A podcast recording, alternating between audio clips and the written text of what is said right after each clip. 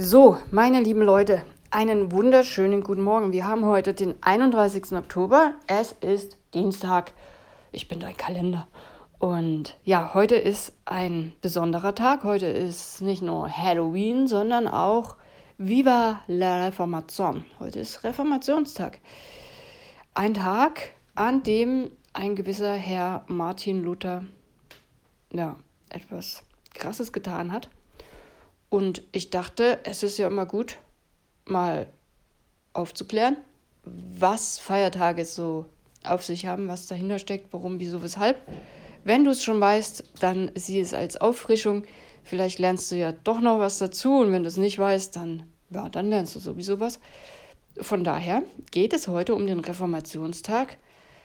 Und auf dem Bild siehst du Martin Luther, wie er ausgesehen haben soll. Ja, nun ja, und ich habe Folgendes dazu geschrieben. Der Reformationstag soll an den Tag erinnern, an dem die evangelische Kirche durchstartete.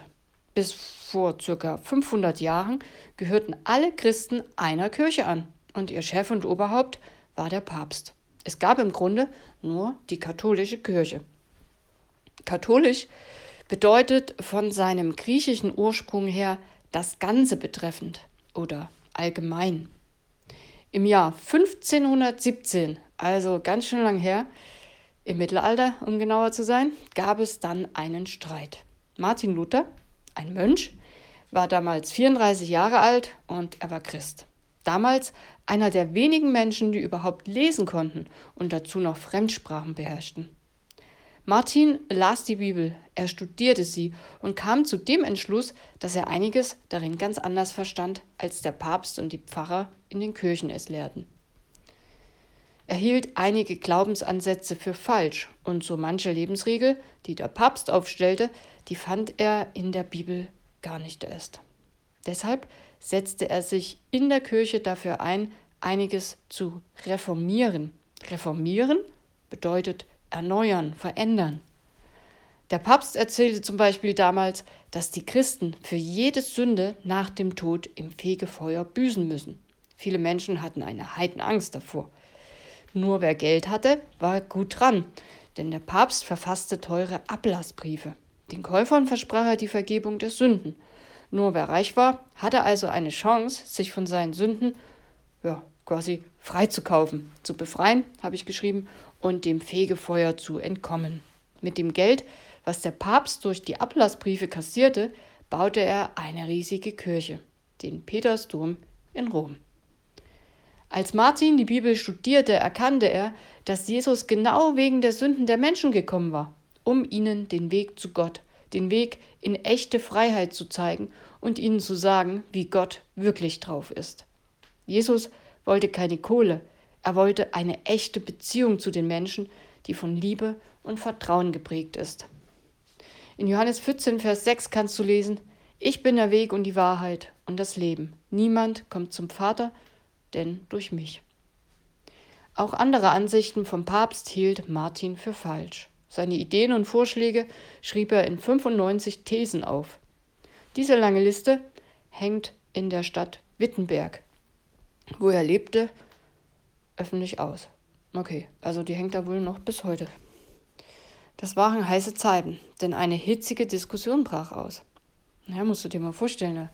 alle glauben das, das haben wir schon immer so geglaubt. Das ist ja oft so ein Spruch. Und da kommt da einer her, so ein 34-jähriger Typ, und sagt, nö, ich sehe das anders. Und dann schreibt er auf, wie er das sieht, und hängt das an die Kirchentür. Also, ich glaube, da ist richtig was los gewesen.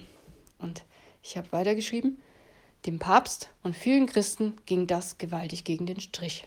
Doch andere Gläubige stimmten Martin Luther zu. Sie schlossen sich seinem Protest an und leiteten als Protestanten die Reformation ein. Die Veränderungen führten bald zur Gründung einer neuen Glaubensrichtung im Christentum, und das ist die evangelische Kirche. Eigentlich wollte Martin keine komplett neue Kirche gründen, sondern die Kirche erneuern und den katholischen Menschen eben sagen, hey, hm, denkt da mal drüber nach. Das könnte auch anders gemeint sein. Aber gut, es gab dann eine neue Kirche. Das war die evangelische Kirche. Und ich habe weitergeschrieben, Er wollte auf den Ursprung zurück. Back to the roots, zurück zu dem, was wirklich in der Bibel steht und was Jesus den Menschen gelehrt und gezeigt hat. Wahrscheinlich findet sich auch heute kaum ein Katholik, der die katholische Kirche von damals zurückhaben will. Also die scheint sich schon etwas äh, geändert zu haben seit, na Gott sei Dank, ne, seit 1500 irgendwas. Mm. Aber naja, wenn man sich das heute mal anguckt, ist eigentlich schon der Hammer. Ne? Wir haben eine Bibel und ich weiß nicht, wie viele verschiedene Kirchen und Glaubensrichtungen es gibt. Es ist schon verrückt, dass, dass wir eigentlich alle das gleiche Buch lesen und doch zu so äh, verschiedenen Überzeugungen kommen. Deswegen bilde dir selber deine Meinung. Ist so. Nicht ich habe recht. aber vielleicht habe ich doch manchmal recht, aber ich bin hier nicht die, die die Wahrheit verkündet. Also ich hoffe es, aber ich, ich habe keine Ahnung. Ich kann dir nur sagen, wie ich das verstehe und sehe. Und genauso hat es Martin damals, glaube ich, auch gemacht. Und ja, was die Menschen, wie andere das dann sehen, dann, keine Ahnung. So, ich lese mal weiter. Und da es die Bibel damals nur in hebräischer, griechischer und lateinischer Schrift gab, ja, hätte ich heute auch ein Problem, machte sich Martin die Mühe, die komplette Bibel auf Deutsch zu übersetzen. So hatten die Menschen in Deutschland, die lesen konnten, die Möglichkeit, nachzulesen, was wirklich in der Bibel steht und mit dem abzuchecken, was ihnen der Pfarrer im Gottesdienst erzählte.